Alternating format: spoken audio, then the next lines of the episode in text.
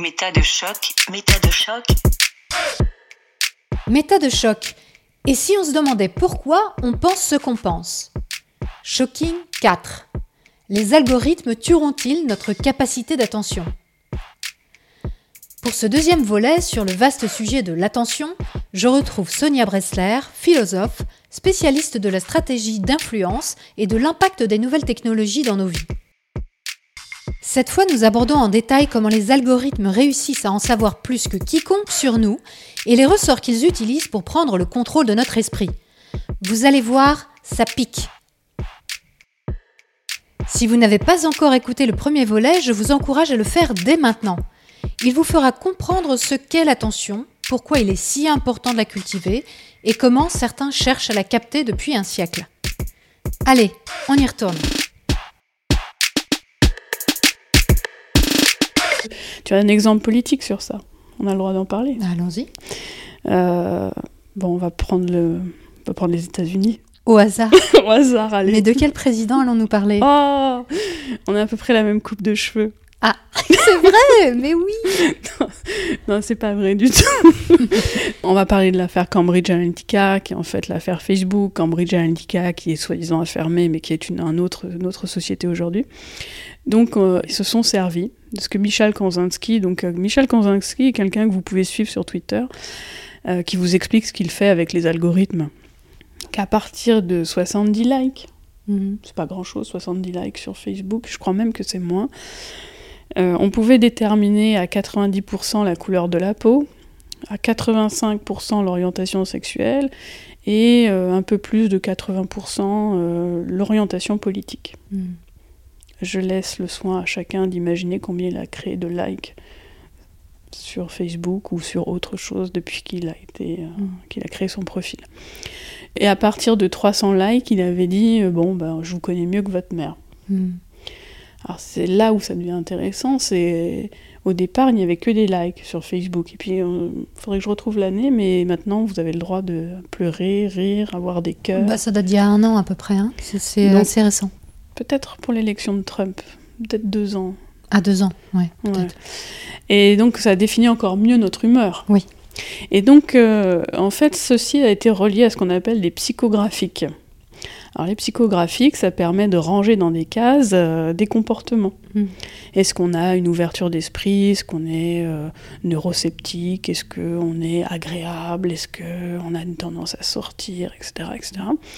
Et à partir de là, on va segmenter encore plus et on peut déterminer quel type de message vous voulez recevoir pour orienter votre comportement de vote, Mhm. etc.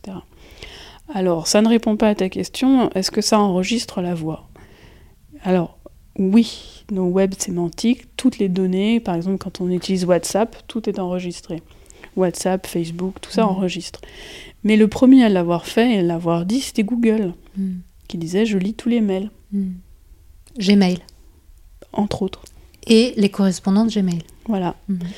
Et, Donc si vous êtes sur Free mais que vous envoyez un mail à Gmail, votre mail sera lu. et à partir de là, euh, en fait, ce qui était extrêmement intéressant, ils se sont arrêtés il y a quelques années. Ils ont dit on arrête, on n'a plus besoin. ça fait mal. Oui, parce que ça fait mal. en gros, deux ans avant que vous vous sépariez, euh, Google le sait. Mhm. Avant même que ça, ça vous monte à l'esprit, c'est incroyable. Mhm. Donc on va vous mettre des publicités qui vont suggérer des rencontres et des choses comme ça. Et puis euh, les maladies aussi. Ce qui aujourd'hui est encore mieux, puisqu'ils ont créé une boîte qui s'appelle MyHeritage. Donc, Je connais pas.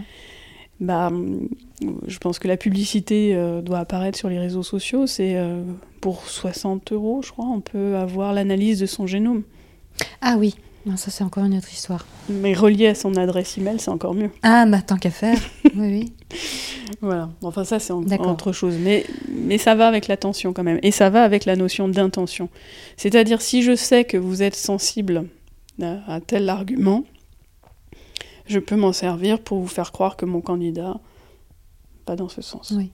Et donc pour revenir à Trump, il a gagné avec une, vraiment une petite marge. Euh, supplémentaire par rapport à Hillary Clinton, mais qui est une- donc une marge suffisante pour devenir président, dans des États qui étaient en balance, dans des États où, les gens étaient avec Mm. une certaine incertitude, est-ce que je vais voter ou alors je ne sais pas encore pour qui je vais voter. Et en jouant sur, sur ces profils spécifiquement qui étaient dans l'incertitude, Il, a fait basculer sur dans- très peu d'États, hein, c'est ça, Ouais. 5 États Très sur les peu. 50 Très peu, mais en fait surtout c'est sur euh, le, le vote des Afro-Américains. Son directeur de campagne l'a très bien expliqué. Comment on empêche quelqu'un d'aller voter aux États-Unis? Le jour J. le jour J Eh bien, c'est assez simple, c'est que euh, apparaît sur Facebook euh, jour de vote avec un petit drapeau. Aujourd'hui, j'ai voté, puis en Mhm. dessous les petites têtes des, des, des amis que l'on a. Oui, oui. Et quand ceci n'apparaît pas, 260 000 votants en moins. C'est ce qu'on appelait à l'époque des dark posts, c'est-à-dire euh, on proposait que certains profils ne reçoivent pas cette information. Donc Facebook, à certains profils, a montré que les amis avaient voté en Mhm. montrant les petites vignettes de, de leur profil. Mhm. Et à certaines personnes dont on ne voulait pas qu'elles aillent voter, on a fait la même publication, mais sans mettre les petites têtes des amis qui avaient voté. pas mal. C'est pas mal. Très efficace, apparemment. Et donc, les Noirs n'ont pas été votés. Euh, A priori, oui, oui, c'est ce qui, c'est ce qui, ce qui s'est joué, surtout à Philadelphie, euh, à tel moment, dans telle tranche d'âge. Alors, je me souviens plus exactement la tranche d'âge. Et c'était possible, et c'est encore possible aujourd'hui, euh, sous des formats aujourd'hui que ça s'appelle light post. Donc, c'est. Par exemple, quand je t'ai dit tout à l'heure, tu vas faire une publicité pour méta de choc, et tu vas utiliser euh, tel mot-clé, telle chose, etc. Mhm. Ça va pas apparaître dans tel profil. Donc, ça n'apparaît pas dans les profils, mais aujourd'hui, il y a quand même l'obligation de les faire apparaître, mais tout en bas d'un flux, là où les gens n'iront pas le voir. ah, D'accord, il y a une législation Ouais, c'est pour euh, ça qu'on pour appelle ça les light. un, un trop, un, un ciblage trop précis. Ouais. C'est pour ça qu'on appelle ça les light posts aujourd'hui. Ce qui est intéressant à observer, ce sont les vidéos, par exemple. Alors, les vidéos de Trump sont beaucoup plus punch, euh, euh, il dit des choses complètement absurdes, euh, donc c'est vu en boucle et c'est porté, et plus c'est vu, plus c'est diffusé. Donc Oui. c'est un peu euh, la logique du pire, et, et on va porter devant le, le- le spectateur une parole qui monopolise l'attention parce que c'est décalé, parce que Mhm. personne n'y croit, parce que c'est pas possible, etc. etc. Et finalement, euh, ce que tu, tu soulignes, tu dis le principe d'incertitude des, gens dans l'incertitude, c'est un principe qui existe, euh, qui a été expliqué par Condorcet. Il suffit de convaincre euh, une toute petite partie de ces personnes incertaines et l'élection est gagnée. Mhm. Quand on joue sur les marges. Voilà, on finit par, par y arriver.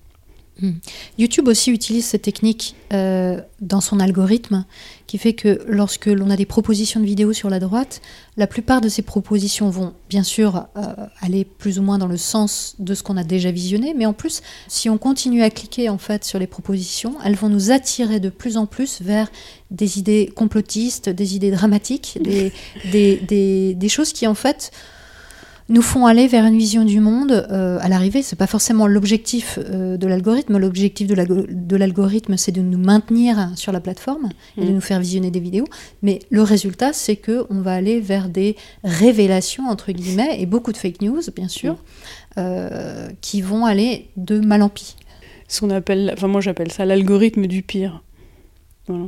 Mm. Donc si on commence par regarder euh, euh, comment euh, opérer une, chiro- je sais pas, une chirurgie cardio-thoracique, parce que vous avez envie de suivre votre cours de médecine, etc., Mhm. vous allez finir par voir des choses atroces euh, et qui ont été vues par des millions de personnes. Et c'est là où on en, on en vient à la, la question de l'intention et à la question de, de l'influence. Voir qu'il y a des millions de personnes qui ont vu une vidéo ne signifie pas qu'elle est juste. Alors, c'est un problème parce que euh, en technique d'influence, on utilise ce qu'on appelle la preuve sociale. Donc, euh, la preuve sociale, on se dit ah bah si les autres l'ont vu, pourquoi pas moi? Mm. Mais ça n'en fait pas une preuve. C'est juste qu'on suit bêtement un, un élément. Donc, euh, je pense que c'est ça ce qu'il faut développer. Un espace où, finalement, on peut questionner ces choses sans jugement et, et se dire tiens, et si je faisais un peu plus attention à mon intention Oui. et si euh, ces émotions sont bien les miennes? Qu'est-ce que recherchent les algorithmes de Facebook et de YouTube? Si on doit le résumer, c'est quoi? La rentabilité. Je crois que je peux pas mieux dire. Hmm. Je pense que c'est ça. Euh, c'est là où moi j'ai pas la même vision du web. Euh, mais je pense que les gens qui l'ont créé non plus. Donc euh, au départ, c'est une plateforme qui nous permet d'échanger des savoirs. Mhm. Enfin, au départ, Facebook, c'était juste pour voter euh, quelle était la fille la plus mignonne ou le garçon le plus sympa. C'était créé pour ça, hein, à l'université. couples, ouais, ouais. Les, les couples. Donc euh, À super. Harvard. Ouais, Mm. Euh, on peut aller plus loin. Donc euh, c'est l'école du MIT. Le MIT, euh, c'est issu de, de Palo Alto. Ah. Et si on remonte le fil, euh, on apprend qu'il n'y a pas d'ordinateur, pas de téléphone avant l'âge de 16 ans. Là-bas, Là, Dans cette école, ouais. aujourd'hui. ouais. Hmm. Et qu'on apprend à dessiner à la craie et qu'on apprend Mm. à écrire Mm. et à lire et à chercher dans les livres. Donc, ils savent ce qu'ils font. Ouais. Et donc, cette rentabilité, euh, c'est quoi les, les étapes euh, qu'ils se donnent, qu'ils se fixent euh, pour atteindre cette rentabilité Bon, on revient à notre question du départ, c'est comment garder l'attention. Si je garde quelqu'un d'attentif constamment sur ma plateforme, il est, euh, il ou elle d'ailleurs, hein, on est tous soumis à ce qui s'y passe.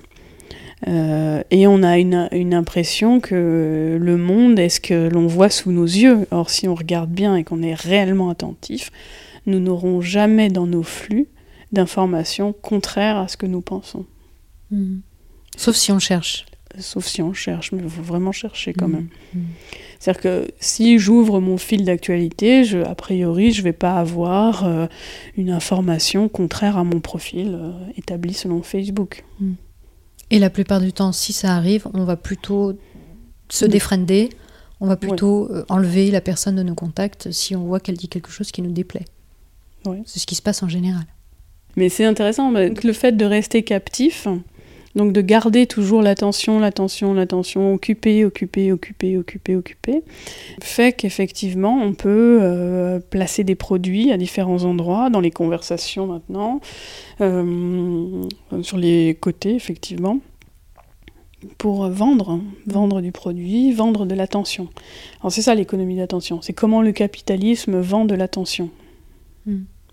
Mais alors, dans tout ce que tu dis, ce qui m'étonne, c'est que récemment, Facebook, on a découvert il y a quelques semaines ou mois, que Facebook a donné 17 euros par mois à des ados en échange de leur vie privée. C'est-à-dire qu'il les rémunérait en leur disant, je te donne 17 euros, toi tu me donnes accès à tout sur ton, Mm. sur ton smartphone.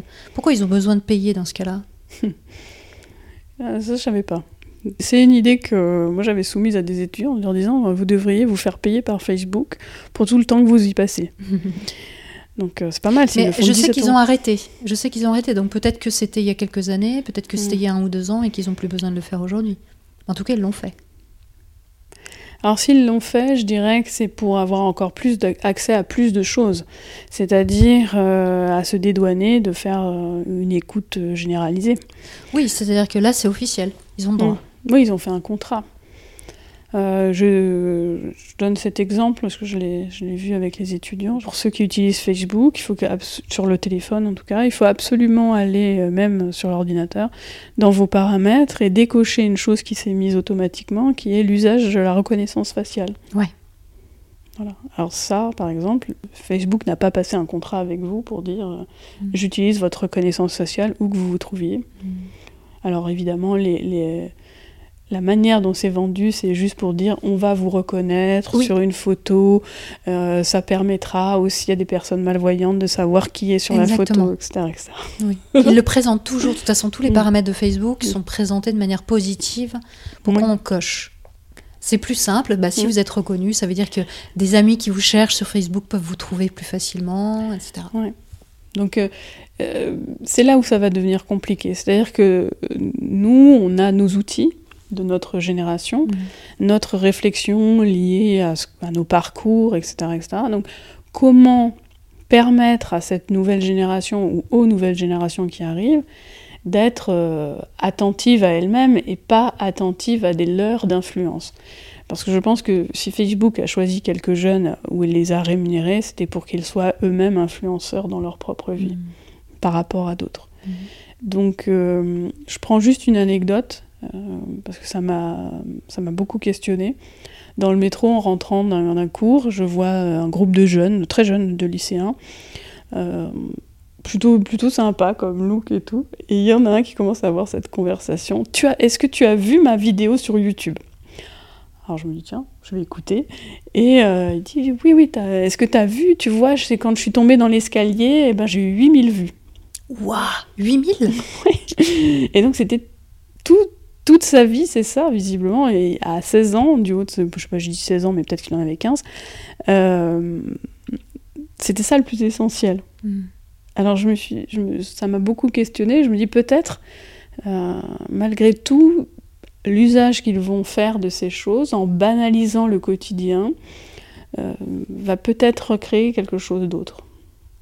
Oui, mais enfin, là, on arrive quand même à la question de la dépendance. Il y a plusieurs histoires comme ça d'ailleurs de, de, de youtubeurs ou de personnalités d'Internet, des réseaux sociaux qui ont arrêté ou qui essayent d'arrêter d'être des figures comme Mhm. ça publiques euh, et qui très clairement vont, vont devoir euh, se, se réaccoutumer à la vie normale parce Mhm. que l'image qu'ils projettent vis-à-vis de des gens qui fréquentent leur page ou qui les like euh, les détache totalement, les coupe totalement de la réalité de, de leur vie personnelle quotidienne. Et mais même les utilisateurs, de toute façon, quand ils like, euh, sont dans une sorte d'addiction, quoi. Mhm. De, de, de, de, de, fausse connivence, fausse proximité avec euh, une star, avec une personne connue. C'est quoi les ressorts de cette dépendance? Qu'est-ce qu'est-ce qu'ils utilisent euh, D'abord, on va utiliser le jeu. C'est un jeu, on est super bien euh, sur les réseaux, on est protégé, on n'est pas en danger quand on, on clique qu'on aime ou qu'on Mm. n'aime pas, ou euh, qu'on met un commentaire avec un pseudo. euh, On a l'impression que personne ne voit. oui, c'est ça. c'est extraordinaire. Alors que Alors que, bon. Et, bon, première étape, c'est ça. La seconde étape, évidemment, elle est, hum, elle est physique. Elle est évidente. On a une addiction qui est liée au fait que notre société a développé le goût pour la dopamine. Et donc, euh, plus je clique, plus je crée de la dopamine dans mon cerveau. Ouais.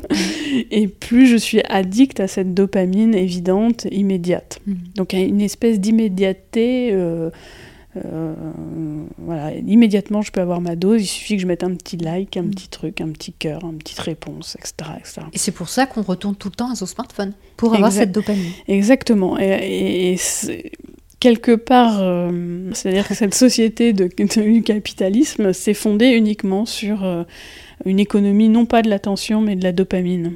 Mhm. Et notre attention est, finalement dérive de cette dépendance à la dopamine. Donc, c'est des, des rythmes bien précis qui ont été calculés, de, de, de récompense, d'attente, de, de, de renforcement. De... Exactement. Alors ça, je pense toujours à ce jeu Candy Crush là, les lignes de bonbons. Il y a des étoiles partout, Mm. ça scintille. euh, D'un seul coup, il y a des cadeaux qui s'affichent. Enfin, Il y a le son aussi. Voilà, et donc on- quand on, on voit l'addiction, la difficulté qu'ont les gens, alors c'est observable. Moi j'aime bien euh, être dans le métro et observer ou dans le bus, et, et de voir que euh, tout ce qui est environnement extérieur de proximité devient un, un empêchement. Oui, ça, ça, ça perturbe Ça perturbe notre activité voilà. de jeu ou de... Et donc ça perturbe notre dose, euh, notre dose de dopamine. Donc ça c'est fascinant à voir. Oui, du coup, on s'écarte d'autant plus de la réalité qu'elle vient nous, nous parasiter dans notre activité virtuelle. Exactement. Bon, moi, j'aimerais bien que tu nous parles des grands outils de détournement de notre attention pour lesquels tu as fait une liste euh, magnifique dans un article que je mettrai en, en, en lien, puisque tu as un blog qui Ah. s'appelle Rebelle. Alors, bah, le, le premier, c'est la chose évidente, c'est le FOMO, c'est-à-dire le fear of missing out.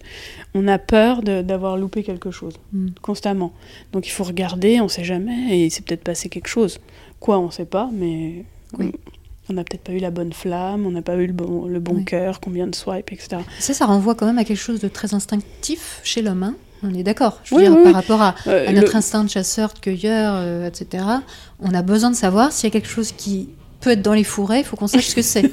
Si c'est un prédateur ou pas. Oui, oui, ce que je veux dire, c'est que ça a l'air de, de- de- de répondre euh, à notre Oui, à une sorte de réflexe qui est dans notre ADN, quoi. Ouais, l'autre, euh, l'autre partie, c'est la, euh, l'approbation sociale, c'est-à-dire euh, effectivement euh, la reconnaissance.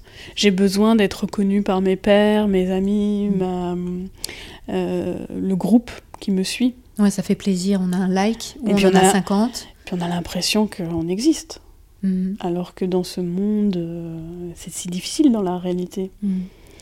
on fait partie de la communauté, on est Ouais. accepté par la communauté. Alors euh, j'avais mis le, le gavage.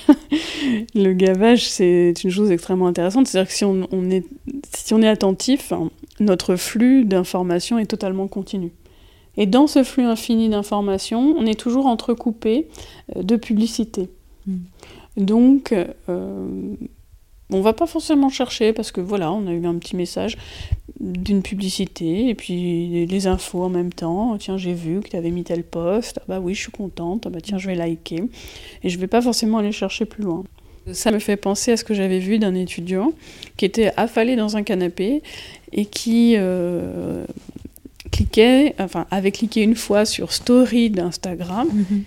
et euh, ça défilait toutes les, toutes les peut-être deux secondes des images, des images, des images, des images, Mhm. des images, des images, des images. Ça, ça ne s'arrêtait pas, il ne s'arrêtait pas.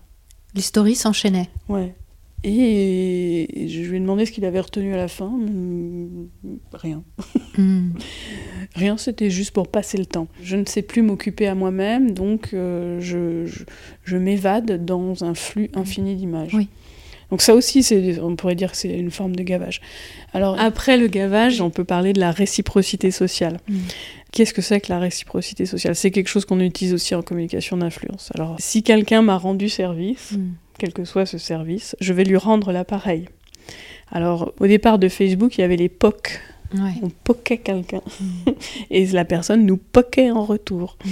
Euh, voilà, bah, c'est à peu près la même chose. Si quelqu'un m'a mis un like sur une- un article que j'ai posté ou je sais pas, je vais, avoir- je vais être enclin à, à faire la même chose sur son.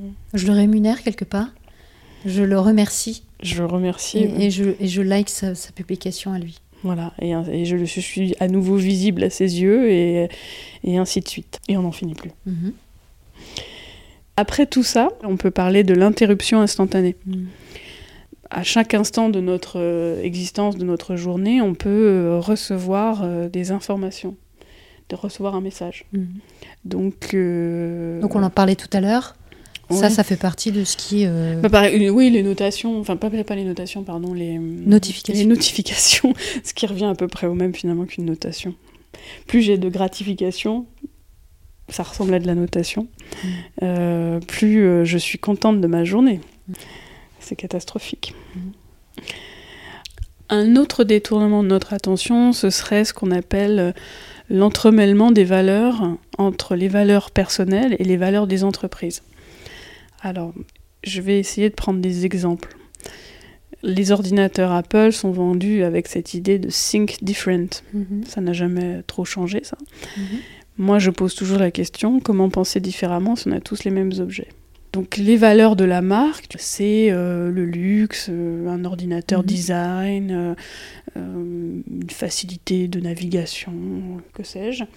Et on va s'associer dans notre esprit à ces, à ces valeurs. On s'identifie finalement? On, on On finit par s'identifier. Alors, mon Apple, moi, je les rentre dans ce qu'on appelle les marques Dieu. Alors, bon, c'est pas. Mais je suis assez d'accord. hein. Pour, pour aller faire la queue devant un Apple Store euh, toute la nuit et voir plusieurs jours avant pour avoir le- l'iPhone avant tout le monde, c'est c'est de l'ordre de la de l'adoration. Oui, et puis les, les, les, les boutiques sont conçues comme telles. Si on regarde bien, C'est grandiose. c'est grandiose. Il y a le symbole. Le symbole, c'est plus une croix, mais c'est une pomme. Mm. Et puis, il y a les, les, les prêtres sont avec un t-shirt avec des pommes. Et les objets, euh, les icônes sont disponibles euh, au toucher euh, immédiatement. Les reliques. Les reliques, bah oui. Les jeunes Mais- reliques. Mais oui, mais c'est exactement ça pourtant, si on regarde bien. C'est vrai C'est exactement le même mode de C'est excitant d'aller d'aller toucher le dernier iPad. euh. Bah, pour beaucoup. Pour, beaucoup. Oui, oui, je, voilà. Pour donc- ceux qui sont les plus engagés dans cette religion-là, euh, c'est Mm. clair. Et euh, ce que je dis pour Apple est valable pour de nombreuses autres. hein. Euh, effectivement, Nespresso, c'est le même principe. Les cafés, euh, Les comme des grands crus, euh, avec des, des magasins sans entrave, etc., etc. Donc c'est extrêmement intéressant et c'est piégeant pour notre attention parce que cette facilité d'accès piège aussi notre corps. Une fonte de, le- de la subjectivité dans des valeurs qui, qui, qui sont extérieures à soi. Mhm. Évidemment, euh, une des dernières que j'avais citées, il me semble, c'était les biais, les biais cognitifs. Donc, Et pas des moindres. Ouais, le biais cognitif de l'absence de choix, je crois que j'avais dit dans l'article. Bon, ça, ça revient à ce qu'on disait tout à l'heure. Euh, Sur le trop plein de choix, avec le sentiment de ne pas savoir quoi choisir, tout en ayant l'impression de ne pas trouver ce qu'on veut. Finalement, il y a une sorte de frustration à l'arrivée, tellement Mm. on a de choix. Et on finit par se réorienter toujours vers le même. Ouais. Bon, il y a des, des- des illusionnistes tout à fait passionnants euh, qui arrivent à faire des choses incroyables sous nos yeux, parce qu'effectivement, notre attention consciente euh, Oui. Et on a envie d'être attentif en regardant ces spectacles ou ces vidéos, et, et- et- et on n'y arrive pas. On n'arrive pas à voir. Euh, je, je- bah, je vous encourage vraiment à aller voir l'article qui est donc présent en description. Euh, du blog de, Sonia Bressler et vous verrez et à l'arrivée bah, dites-moi en commentaire justement si vous avez réussi euh, à, à être attentif euh, autant que vous le pensiez. J'aimerais qu'on revienne à une notion que tu as évoquée en fait en tout début d'émission qui était ce que tu appelais l'intention inconsciente, pour parler là maintenant de l'attention flottante. Avant, quand on n'avait pas tout ça, quand on n'avait pas la consommation, quand on n'avait pas euh, euh, Internet, euh, on était face au feu de bois, hein, on se réunissait en famille ou tout seul, on était face au feu, et on était attentif à, ce feu, c'était un spectacle, on l'observait, et c'est une attention flottante, c'est-à-dire on n'est pas en train d'analyser le feu, on n'est pas en train de, de- calculer le nombre de flammes ou de déterminer la couleur exacte, mais on est attentif. Et ça aujourd'hui, c'est quelque chose qu'on a quasiment perdu, cette attention flottante où on ne fait rien, on est présent euh, à quelque chose de, de finalement très anodin et on ne fait rien d'autre. Bah, C'est-à-dire que notre attention flottante, elle est captée par d'autres choses, par mille et une choses. Et c'est là le, le- je crois, notre danger. C'est-à-dire qu'effectivement, si tu veux retrouver une attention flottante, euh, créée autour d'une sorte de convivialité, de, de choses simples, euh, ça va être, c'est compliqué. C'est compliqué parce que effectivement, euh, on n'a pas parlé de l'outil. Si je prends ton exemple du feu aujourd'hui, forcément, les gens vont être là, ils vont être contents d'être là, et ils vont avoir leur téléphone et ils vont faire des photos. Ils vont filmer en direct, ils vont, je sais pas, enfin. Il y a un intermédiaire entre la réalité Voilà. et eux. Alors, moi j'aimerais quand même, je, je l'ai dit un jour euh, en conférence, pour moi, le téléphone, c'est le nouvel outil de l'homme, mais c'est un outil qui ressemble incroyablement à ce qu'on avait avant, c'est-à-dire à une pierre. Alors j'avais dit un silex juste pour euh, énerver, mais Mhm. c'est la même chose. C'est du digital, le silex c'était tout à fait digital. Oui, totalement digital. Mais il fallait faire attention à ses doigts quand même. Mais c'était pareil. Sauf que, évidemment, là, l'outil a plus d'applications. C'est Mm. dommage. Mm.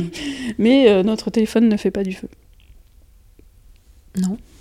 Enfin, visiblement, Tu veux dire que c'est moins bien qu'un silex? Ouais, je crois.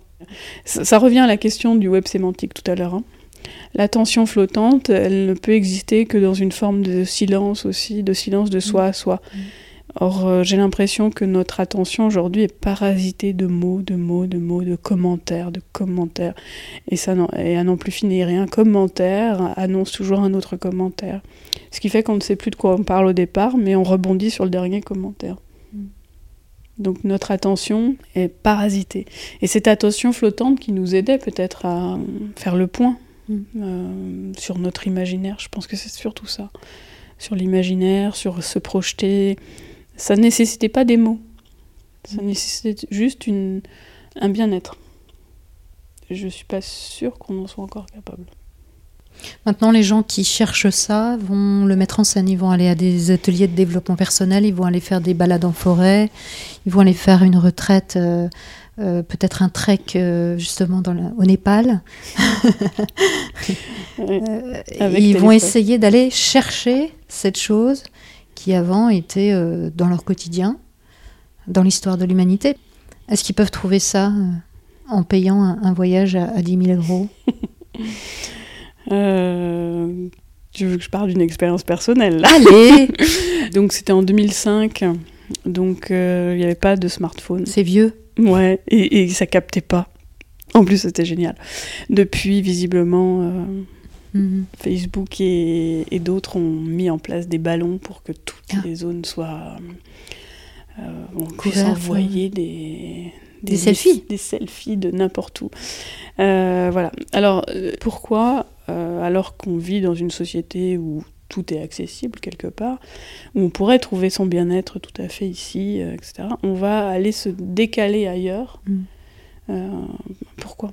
C'est bien qu'il y a un trop-plein là où on est. Mm. Donc on va aller chercher l'extrême inverse de l'autre côté, tout en, en, se produisant euh, de photos, en mm. se galvanisant d'être à l'autre bout du monde et de faire quelque chose de sensationnel. Mm. Mais ça, je pense que ça fait partie d'un nomadisme miroir, quoi. Je sais pas, j'ai pas de meilleure expression aujourd'hui. C'est joli. Euh, ouais. Bah, c'est-à-dire qu'on revient à un nomadisme humain. Je pense que l'humain est fait pour le nomadisme, ça c'est évident. Euh, en revanche, il est devenu amoureux de sa propre image. Et ça, c'est le danger. Mm. Et parce que si on se regarde soi-même, on ne regarde pas les autres et on ne va pas à la rencontre des autres. Se connaître soi-même, être attentif à soi, ne peut se faire que si on accepte un chemin de la déconstruction. Mm-hmm. C'est-à-dire déconstruire ses biais cognitifs, euh, ses connaissances, euh, accepter qu'on peut se tromper dans l'histoire que l'on a apprise, qu'il n'y a pas de vérité absolue. Euh, voilà, il faut accepter de se confronter. Et, ça, ça, c'est devenu très difficile. C'est devenu très difficile parce qu'on veut justement empêcher ça, euh, dans le sens où si on garde la personne attentive à mille choses euh, euh, constamment, euh, sans répit en fait, pour se, positionner soi-même, alors elle est prisonnière de grands paradoxes. Mm. Et le paradoxe le plus grand aujourd'hui, l'un des premiers pour moi, ce serait ce qu'on appelle l'épanouissement immédiat. Mm. S'épanouir, ça peut pas être immédiatement. Non. Donc on remplace un cheminement par effectivement des avatars qui sont euh, j'achète des icônes, j'achète des produits mm. et j'ai l'impression d'être bien parce que j'ai ma petite dose de dopamine. Puis je m'aperçois que ça va pas, mm. donc je continue, je vais rechercher autre part de la dopamine. Mm. Donc le trek au Népal? Donc le trek au Népal, logiquement, euh, bah, d'abord on, on, oublie son téléphone, ce serait bien. Et si on veut vraiment le faire, on va voir des locaux et on le fait avec des locaux à un rythme qui est totalement différent. Mm. Et effectivement, qui est un apprentissage de soi à soi.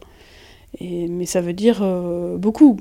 Pour moi, euh, si je prends mon expérience, bon, je voyais toutes ces personnes qui étaient surentraînées, qui couraient partout, qui disaient c'est bon, c'est bon, je vais y arriver, je vais y arriver aux 8000, je vais y arriver, etc. Ils ne sont pas arrivés. Donc le, circuit des Annapurna, on passe par des cols à 6000, etc. Et euh, ces personnes euh, voilà, couraient, euh, c'était formidable de les voir dans tous les sens, etc. De voir des alpinistes tout à fait chevronnés. Et puis au bout d'un moment, le, manque d'attention à soi fait que on ne peut plus continuer. Ça ne, ça n'est pas possible. Physiquement, c'est très éprouvant. dans l'Himalaya, ça monte, ça descend, ça remonte, ça descend, ça remonte du côté népalais, on part de, très bas, on part de 1000 pour arriver, bon, pour mm. certains, à 8000, etc. Euh, c'est là où ça devient intéressant, c'est la capacité de se confronter à soi et à l'effort. Mm. Or, euh, quand on est dans une société d'immédiateté, on n'est plus du tout dans le sens de l'effort. Mm. Vraiment le cheminement. Ça, c'est intéressant. cheminer, ça veut dire prendre le temps de soi à soi et prendre le temps de, bah, de marcher lentement, par exemple, dans un trek, et non pas de courir. Mhm. Euh, arriver le premier ne signifie pas que euh, on va être capable de redescendre. Ah oui. c'est ce qu'on oublie souvent. Mhm. Et puis je vais pas trop faire de, de réflexion en France sur le- la notion de premier de cordée. le premier de cordée n'étant pas le guide. Et oui, le guide, il est en dernier. Bah ouais. C'est très années 90, premier de cordée, je trouve, Ouais. pour le coup. C'est dépassé. Ouais. Quand on n'a plus cette euh, attention à soi, cette lenteur, cette acceptation d'un chemin qui doit euh, bah, forcément apporter des frustrations, euh, euh, quand on n'est plus dans cette attention flottante, on devient une proie facile pour la manipulation, Mm. que ce soit socialement ou politiquement ou, ou commercialement. C'est exactement ce que cherchent donc toutes ces personnes qui savent bien mieux que nous euh, comment euh, gérer notre attention. Oui, alors bon, dire ça euh, en manipulation, complot, dirait Google.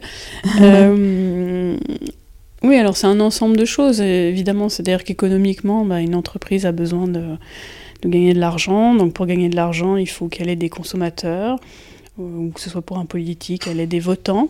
Et euh, comment, comment ça marche? Bah, Effectivement, c'est en captant, euh, captant l'attention. Alors j'allais faire un, un lapsus, mais qui est tout à fait révélateur, c'est en captant l'émotion. Et hum, notre attention, elle est en ce moment effectivement véhiculée par des fausses émotions. Des fausses grandes joies, des fausses grandes peurs. Il y a de la peur, il y a de la joie, il y a tout, mais il faudrait les, les colorier un peu différemment. Et ça Pourquoi elles sont fausses? Alors fausses, bon, Parce que les gens, ils, ils ont des vraies émotions. Je veux dire, ils les fait. ressentent sincèrement. Oui, oui, oui, c'est vrai. Pourquoi tu dis qu'elles sont fausses? Disons qu'elles sont fabriquées avec un degré d'intensité qui ne correspond pas à ce qu'un être humain euh, pourrait ressentir si vraiment il se posait la question est-ce que, est-ce que cette émotion m'appartient vraiment? Allez, en prenons deux exemples. Le premier, euh, prenons un exemple joyeux, la Coupe du Monde de foot. Euh, il paraît donc que l'équipe de France a gagné la, la Coupe du Monde de foot, voilà. Donc ce qui a rendu les gens hystériques euh, et extrêmement contents Oui. jusqu'à saccager la ville. Alors si on prend, on s'arrête deux secondes sur le macro, donc grand angle plutôt, euh, on se dit les gens sont contents, c'est normal, ils vont communier ensemble, euh, euh, vivre une émotion forte, etc., etc. Alors maintenant, si on prend individuellement et qu'on commence à analyser, ouais, on est content, l'équipe de France a gagné, euh, on n'est pas obligé non plus de sauter partout et de tout casser. C'est un exemple. Et ça, c'est une joie fabriquée, d'après toi? Dans, sa, dans son expression, dans son ampleur? C'est-à-dire dans l'ampleur, oui. Dans l'ampleur, oui, tout à fait. On peut être très content. euh, euh, L'équipe de France a gagné, euh, super. Et elle a été fabriquée en faisant en sorte que les gens s'identifient à des joueurs de foot et y voient la représentation d'une nation. D'une d'un- nation, de, tout, un, tout un discours qui va avec. En fait, Y compris de, de son identité personnelle. Ouais, voilà. Et alors, ce qui est intéressant, c'est de voir que pendant que tout le monde est très content, euh, se passe une chose intéressante, qui sont des changements législatifs, euh, des choses comme ça, qui ne sont pas perçus et qui ont quand même leur importance. Euh, C'est super d'éprouver le contentement et d'être heureux, etc., etc. Mais ça ne dure qu'un temps. Et quand on éprouve une émotion forte, il faut toujours se, se poser la question est-ce que je la ressens vraiment? Alors euh, tout le monde va dire bah oui c'est évident. Euh, Demandez-vous le degré Mhm. exact de ce que l'on ressent. Donc ça c'est la première euh, bon, le premier exemple peut-être. Mais demandez-vous pourquoi les gens qui, qui sont fans de, de- de sport ou de foot ou tout ça disent on a gagné. Et oui, c'est qui on. Ouais. Mhm. Je ne savais pas qu'ils étaient tous sur le terrain. Ouais, ça. beaucoup. Mais tu- je veux dire, si on devait, euh, par exemple, mesurer sur euh, une IRM, on, verrait une émotion à la même Mhm. hauteur qu'une émotion de joie, de très grande joie, liée à quelque chose de réel. Mhm. Euh, une expérience personnelle qui a vraiment euh, induit une joie personnelle. Je pense que la question, elle n'est pas dans le fait de savoir si, si on ressent cette joie, mais plutôt de savoir d'où elle vient. Et Est-ce qu'elle nous appartient ou est-ce qu'elle nous a été inculquée? Est-ce qu'on est quelque part euh, bah, manipulé De toute façon, le- je pense que le terme est, juste euh, pour arriver à, cette expérience-là. Et aussi, bien sûr, se poser la question c'est quoi la conséquence de cette joie? C'est quoi la conséquence de cette émotion? Qu'est-ce que- qu'est-ce qu'elle me fait faire? Qu'est-ce qu'elle me fait oublier? Qu'est-ce qu'elle me fait croire? Etc. En quoi elle m'engage?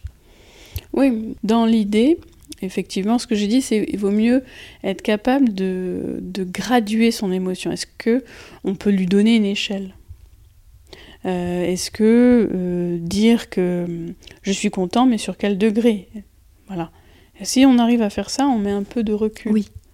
Et donc on, on comprend mieux si cette émotion est par rapport à soi ou si elle est euh, fabriquée collectivement. Mhm, mhm. Alors c'est un ensemble de choses. C'est très important ça.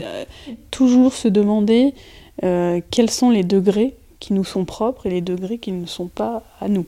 Mhm.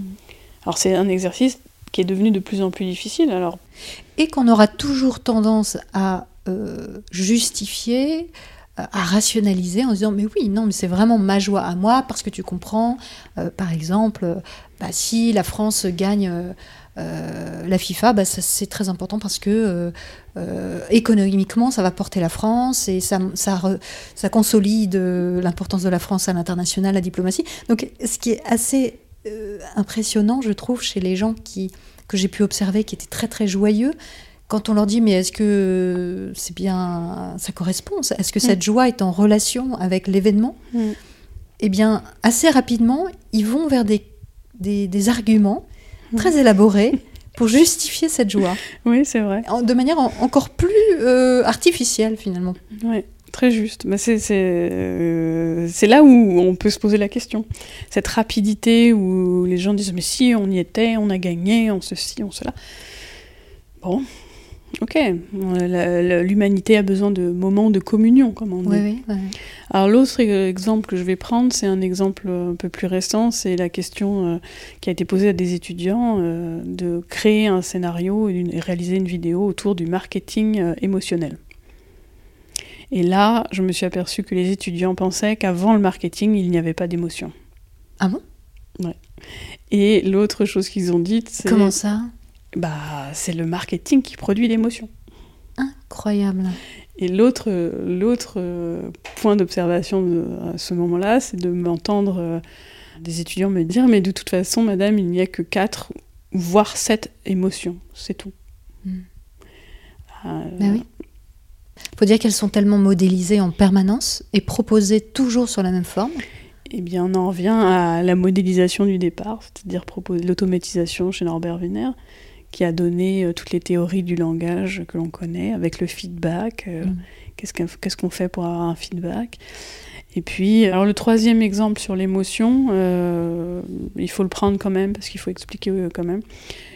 Quand on, se sert de la peur, alors ça, c'est, on a observé ça en France, là, hein, Mm. assez récemment, avec euh, les attentats. Donc, euh, une foule, euh, donc là on revient à Édouard Le Bernays et, à- et aussi à Gustave Le Bon. Une foule, on peut la colorer comme on veut. C'est-à-dire qu'individuellement, les gens sont en colère, veulent défendre un idéal, euh, des valeurs qui leur sont propres. Donc ils vont se réunir et obéir à un mot d'ordre qui est on va manifester contre la terreur, etc. Mm. Mais collectivement, ça ne signifie pas du tout la même chose. Donc collectivement, le sentiment de peur a servi, par exemple, en France, à instaurer ce qu'on appelle l'état d'urgence. Mhm. Donc une législation, si on l'avait expliqué à chaque personne individuellement, personne n'aurait été d'accord. Et oui. Ben voilà. Donc une émotion, il faut, faut toujours faire attention. Et c'est là où je dis euh, que notre attention, euh, si on réfléchit à l'attention, on est obligé de réfléchir à l'émotion. Et plus j'apprends à nommer mes états émotionnels, euh, plus je, je suis à même de Mhm. comprendre quels sont les enjeux dans lesquels mon attention est parfois Oui. et souvent prise au piège. Absolument. Je pense que c'est très, très, très important, cette corrélation entre attention et émotion. Euh, le manque d'attention menant à, au diktat de l'émotion, euh, à la servitude. Et concernant les répercussions des attentats, euh, justement, et, et l'importance de l'émotion, et aussi de la communion hein, Mm. que, que les gens ont cherché euh, après, après ce, ce choc. Euh, J'ai écrit un texte que je vous invite aussi à aller lire sur le site qui s'appelle Qu'importe le flacon pourvu qu'on ait l'ivresse. Euh, parce que très clairement, pour moi, cette histoire d'émotion, une manipulation par les émotions, elle s'apparente à une ivresse, avec tout, tout ce qui tourne autour de l'ivresse. J'aimerais qu'on fasse un petit arrêt sur la, la génération Y, donc, euh, qui correspond euh, à tes élèves, à l'âge de tes élèves à peu près. Euh, donc la génération Y, c'est les gens nés entre 1980 et 2000. Mm. Avec tous les exemples que tu nous as montrés par rapport à l'attention ou au manque d'attention, on peut s'attendre à ce qu'ils soient très vulnérables à la manipulation mentale. Euh, même si tu ouvres des, des- des- des possibilités, des champs euh, qu'on ne connaîtrait pas aujourd'hui, qui pourraient peut-être amener à d'autres choses. Quand tu me décris euh, tes, tes étudiants, souvent tu parles de, de leur apathie, mais en même temps de leur impatience, euh, et puis euh, du décalage entre ce qu'on peut attendre d'eux en, en salle de classe ou même au travail, et ce que eux sont capables de donner. Est-ce que tu peux un peu expliquer tout ça? Euh, je peux que constater, mais j'ai envie de parler de deux exemples. Il y a un étudiant, euh, si on regarde son flux d'actualité sur, euh, sur Facebook, moi je suis toujours surprise. Il va rechercher des images avec des, des tons décalés. Le ton des mots. Alors par exemple, euh, il va prendre un post sur Twitter qui dit une info particulière et hop, il va rajouter une image qui va aller dans le sens de l'humour, du décalage et qui pousse à la réflexion. Alors il faudrait que j'étudie, savoir si ça pousse uniquement les gens de ma génération à la réflexion ou si ça pousse aussi ses camarades à la Mhm. réflexion ou si juste ça les fait rire. Bon, ça c'est une première chose. Ça veut dire qu'ils sont beaucoup plus plastiques que moi. D'abord, le temps passé pour rechercher une image, pour la confronter à autre chose, la décaler dans le temps, etc. Ça, ça, je trouve ça fascinant. Le deuxième exemple que je vais prendre, euh, il se reconnaîtra. On était en cours en psychologie sociale. J'essayais d'expliquer euh, les a priori culturels, des choses comme ça. Et euh, j'avais un étudiant qui était en train de jouer sur son ordinateur. Et il était euh, en train de faire des paris en ligne, enfin vraiment Ah de jouer de l'argent. Hein. je veux dire, il jouait un truc, je sais pas. Donc je lui ai demandé de m'expliquer. Je lui dire, euh, donc il me dit ah, mais attendez madame, euh, là vous vous rendez pas compte, euh, je suis pas accro, hein, je vous promets je suis pas accro. Mais là j'avais envie de jouer pour comprendre le jeu et puis Mhm. d'ailleurs j'ai vu qu'il y avait une faille et ben j'ai envoyé un mail pour dire euh, écoutez euh, je je suis je suis mariée mais ma femme vient de me larguer, elle a pris les enfants et donc, en faisant ce- cette invention, ce storytelling, il a obtenu un bon de 9 euros pour jouer Ah, et il était en train de gagner 150 euros. D'accord. Je trouve ça Pendant le cours pendant le cours. Non, de est, psychologie sociale. ce qui est assez fascinant quand même. Donc je me dis, bon, il y a quelque chose à trouver. Alors maintenant, sur leur impatience, mais je, je- je comprends qu'ils soient impatients, vu que tout leur est donné à porter tout le temps. Mm. Donc comment ne pas être impatient, en fait? Ce serait ça la question. Oui, ils sont euh, sollicités en permanence. Ils ont tout à portée de main. Et depuis qu'ils sont nés, quasiment, c'est comme ça. Mm. Alors, comment, une fois qu'ils sont dans la vie euh, professionnelle ou dans la vie relationnelle amoureuse, par exemple, comment on gère cette impatience, cette frustration quand on est en relation avec les autres, quand on doit euh, euh, travailler pour un client euh, sur le long terme, par exemple? Ça, ça va avec une transformation de la société. Je veux dire, je pense qu'on est arrivé à un point où euh, ils ne peuvent plus supporter la hiérarchie. La Mhm. hiérarchie est quelque chose qui leur est incompréhensible. Donc, il- il- alors, pour l'instant, on, on parle uniquement de la hiérarchie en entreprise. Mhm. Je pense que ça va bouleverser beaucoup plus que ça. Ça va bouleverser également la hiérarchie euh, institutionnelle, voire constitutionnelle. Mhm. Donc, euh, ce qui est en train de se produire, c'est qu'on va vers euh, du travail éclaté. Je pense qu'ils vont travailler pour plusieurs personnes, en plusieurs endroits, de manière différente, et il y aura des plateformes qui vont générer des- des- des- du travail à la tâche.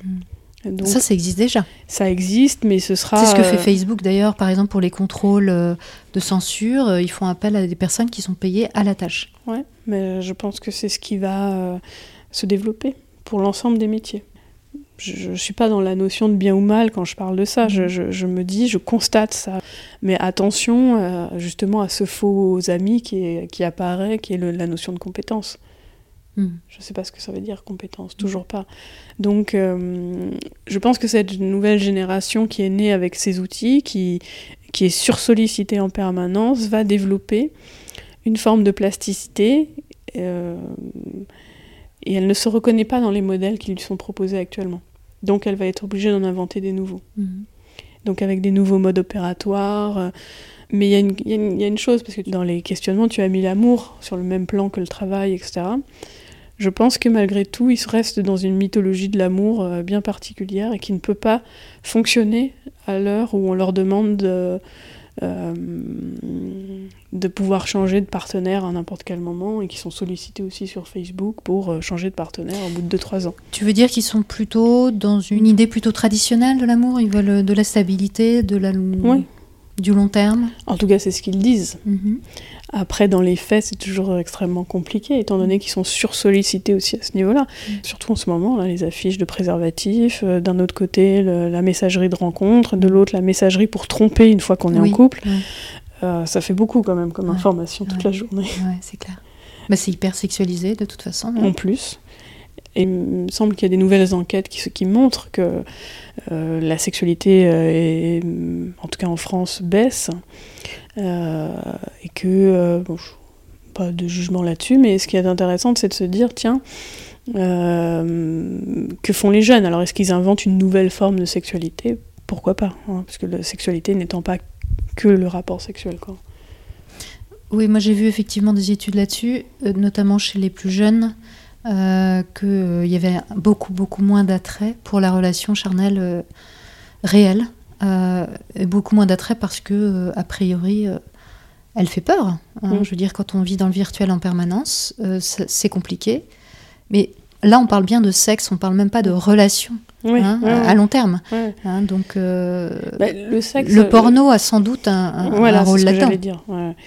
Euh, c'est ça. Dans la construction du fantasme au travers de ces images, une fois qu'on doit passer à l'acte dans le réel, Mm. qu'est-ce qu'il en reste? Ça doit être Mm. extrêmement décevant. Bah, C'est-à-dire qu'il y a des corps parfaits qui font des choses euh, à n'en plus finir. Donc euh, c'est compliqué. C'est compliqué. La pornographie est une chose très compliquée, surtout quand on y a accès très tôt, très jeune. Mm. C'est vrai que à 5 ans, on a une tablette. Si les parents surveillent pas, bah, on peut très bien tomber sur une vidéo euh, Mhm. qui montre quelque chose. Donc euh, oui, c'est très, c'est très compliqué. Je pense que je ferai une émission sur le porno. Parce que Ouais. ça, ça, ça me paraît un sujet très très important. Non mais c'est vrai, hein. J'avais écrit un article là-dessus. Mhm. c'est vieux. on en parlera peut-être alors. Ouais, ouais. Porno comme contrôle social. D'accord. Bon, bah pour conclure, est-ce que tu... Je sais pas si tu as des propositions, des perspectives d'avenir, des solutions euh, Des solutions, je ne sais pas, mais euh, moi je, je- je dis à mes étudiants maintenant, moi je réfléchis à la démocratie liquide. Alors qu'est-ce que c'est? Alors c'est pas du tout ce, qu'on en- ce dont on parle habituellement, mais c'est plutôt rendre euh, chaque individu responsable de ses propres données numériques. D'accord Donc si on devient responsable, on n'est plus dans une soumission librement consentie. En, du- en tout cas, elle sera beaucoup plus difficile.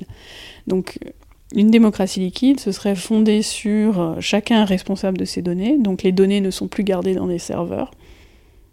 D'accord. Donc déjà, ça change, ambitieuse, hein ça change le modèle économique. ouais.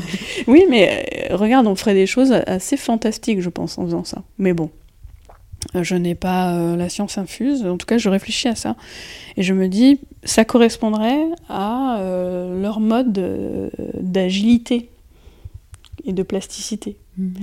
Et ils pourraient inventer de nouvelles choses en étant dans une fluidité permanente, mais qui serait officielle, cette fluidité, avec euh, les enjeux que ça peut avoir. C'est-à-dire que euh, j'estime que je ne sais pas assez de choses sur un sujet, bah, je vais euh, te poser des questions. Et si en te posant des questions, j'obtiens ce savoir qui me manque, bah, je peux prendre la décision.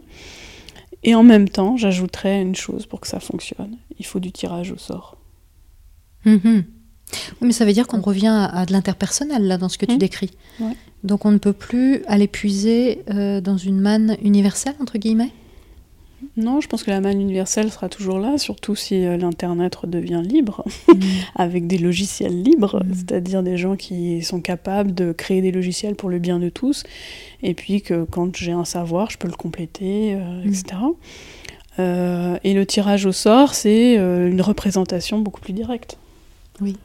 Et je pense que c'est ce qui manque. La jeunesse a besoin de ça, euh, de se sentir incarné dans une société, euh, même si elle devient fluide.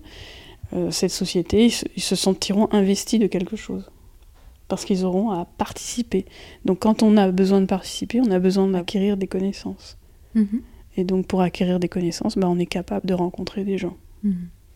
Voilà. Et je pense que ça veut dire, euh, effectivement, c'est, un peu mettre à mal tout ce qu'on connaît aujourd'hui, mais je pense que quelque part, c'est déjà là. C'est juste euh, une façon de, de penser un peu différemment. Un peu beaucoup. Je crois que c'est le bon moment pour passer à la minute stupide. Ah ouais J'en ai plein des minutes. La minute stupide. La minute stupide. Je te donne celle euh, qui va avec notre sujet. Si tu en as plusieurs, moi je veux bien. hein. Il y a un an, j'ai des étudiants qui m'ont dit que j'avais euh, un téléphone qui ressemblait à un frigo. Trop vieux. Trop gros. Ouais, un vieux, vraiment vieux truc. Et euh, bah, j'ai cédé à la. J'ai j'ai cédé, j'ai cédé, j'ai cédé, j'avoue. Et donc je me retrouve avec un smartphone, une marque à la pomme. Je, je suis perdue. Je- voilà, je suis perdue, mais je sais d'où ça vient. Et je sais l'influence que ça a eu. Et, et maintenant, j'ai beaucoup de mal à me justifier de pourquoi je, pourquoi j'ai un téléphone comme ça. Ah oui, là, t'es mal. Ouais. Tu t'es grillé. Et euh, j'ai- j'adore cette minute stupide. Ça montre à quel point on est vulnérable et que mon attention, euh, j'ai baissé la garde. Et alors, c'est quoi les conséquences de, cette, de cet instant de. Bah, j'ai découvert La conscience. que hum, j'ai appris à faire euh, un truc débile avec ce téléphone, c'est euh, des emojis, des avatars avec... euh, Les émoticônes? Ouais, mais c'est ton visage qui Ah filme Ah. et ça devient euh, un panda ou... voilà, voilà, j'ai fait ça. D'accord. Et ça me va pas trop. Si, moi je te vois bien en panda. Ouais, un panda, ça me va bien. J'aime bien panda. Voilà, je... Alors, pourquoi t'as cédé d'après toi? Un ensemble de choses. D'abord, euh, évidemment, la gratuité. Euh, ensuite, je me suis dit, ça va être pratique. Je me suis dit, bah, comme ça, je pourrais travailler davantage. Ah bah oui. Euh, et puis, le téléphone pourra se, se mettre à jour avec l'ordinateur. Et puis, je sais pas quoi. Enfin, tout un ensemble de raisons bizarres qui ne me correspondent pas trop. Donc, euh, voilà. Et c'est quoi les conséquences de cette stupidité sur ta vie maintenant? Jusqu'à présent, j'avais pas peur qu'on me vole mon téléphone. Maintenant, ça, je me dis, oh, ça se trouve, quand je vais m'en servir, on va me voler mon téléphone. Hmm. En même temps, peut-être ce serait bien. Moi, j'adore les carnets. Ouais, c'est ça, une des conséquences de l'usage du téléphone. C'est que j'utilisais plus mes carnets. J'utilisais plus mes carnets où je pouvais griffonner, euh, gribouiller, faire du collage, Dessiner. enfin bref. Et euh, bon, voilà, ça nous amène à la deuxième anecdote. T'avais Là, quoi comme téléphone avant? euh, J'avais un BlackBerry. Donc c'était déjà un smartphone. T'allais sur internet avec Ouais, non, mais c'était un vieux de, D'accord. Et le mieux que je préférais, c'était celui en 2G de, de Nokia. Ah C'est lui que j'ai. Ouais. bon, enfin, bref. Donc, j'ai des carnets. Un jour, j'étais à un café. Je gribouillais mes carnets, voilà, comme j'adore le gribouillage. Et euh, quelqu'un vient et me dit euh, Ah là là, c'est vraiment bien. Alors, évidemment, je- j'imagine. Problème quand on travaille sur le langage, la manipulation, tout ça, on se dit ah ouais mais lui il est en train de me manipuler, il veut Mhm. quelque chose, etc., etc. Donc j'imagine tout un tas de choses et puis je lui réponds pas très bien, j'avoue. Mais il insiste, vraiment, il me dit je peux regarder. Je dis ouais, ok. Puis je me dis mais qu'est-ce qui me prend le chou, qu'est-ce qu'il veut J'ai pas envie de lui donner mon numéro, enfin bref. Il se passe un milliard de choses dans ma tête et euh, il me dit vous devriez exposer. Je dis ah non non certainement pas. Enfin je sais pas du tout mon trip. Enfin bref. euh, Bref, ça dure un moment, une demi-heure, peut-être Ah même oui. trois quarts d'heure Ouais, ouais, quand de discussion et tout, ça. N'en finissait pas. Et je me disais, mais c'est pas possible. Comment je vais m'en débarrasser? Il me dit, mais vous êtes sûr, vous voulez pas venir à New York, tout ça, exposer Enfin, je me dis, mais Ah qu'est-ce oui. que c'est? Que ce truc? Il me dit, non, mais vous savez, je suis directeur du- de collection au MoMA, quoi. Je mais je vous crois pas du tout. Enfin, bon, euh, vraiment, c'est resté comme ça. Et puis après coup, je suis rentrée chez moi, j'ai vérifié, effectivement, c'était bien le directeur de collection du MoMA. Waouh Et euh, voilà. Je l'ai jamais recontacté, mais bon. Ah mais c'est stupide ça Non, je sais pas. Attends Sonia Bon, J'annonce Sonia Bressler va bientôt Non, non, non, non, jamais. jamais. exposer au non, MoMA. Non, non, non, non, non, non, jamais, jamais. Je j'ai jamais euh, pensé exposer mes dessins. Peut-être que c'est stupide, c'est complètement stupide. Mais euh, et je suis. Bah, ça donne envie de les voir euh, Euh, maintenant. ouais, c'est ça. Est-ce que tu peux... non, sérieusement Ouais, Scanner si tu veux. quelques dessins. Ouais, si tu veux. Ouais, vraiment. non. Allez, on fait ça. L'horreur.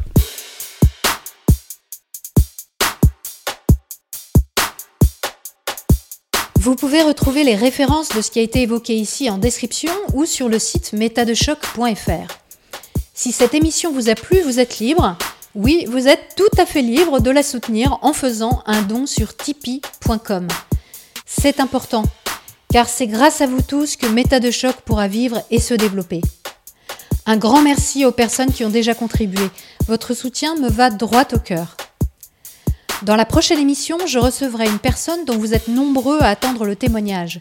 Grégoire Perra évoquera à mon micro son parcours de désendoctrinement après 35 ans de vie au sein de l'anthroposophie dont il dénonce aujourd'hui les dérives sectaires. École Steiner, agriculture biodynamique, parapharmacie Véleda, Banque Neuf et j'en passe. Un véritable feuilleton à rebondissement que j'ai hâte de vous faire découvrir. Je vous dis donc à vendredi prochain à 18h. D'ici là, prenez le temps d'observer la manière dont vous pensez et de la questionner. Vous n'imaginez pas ce que vous pensez.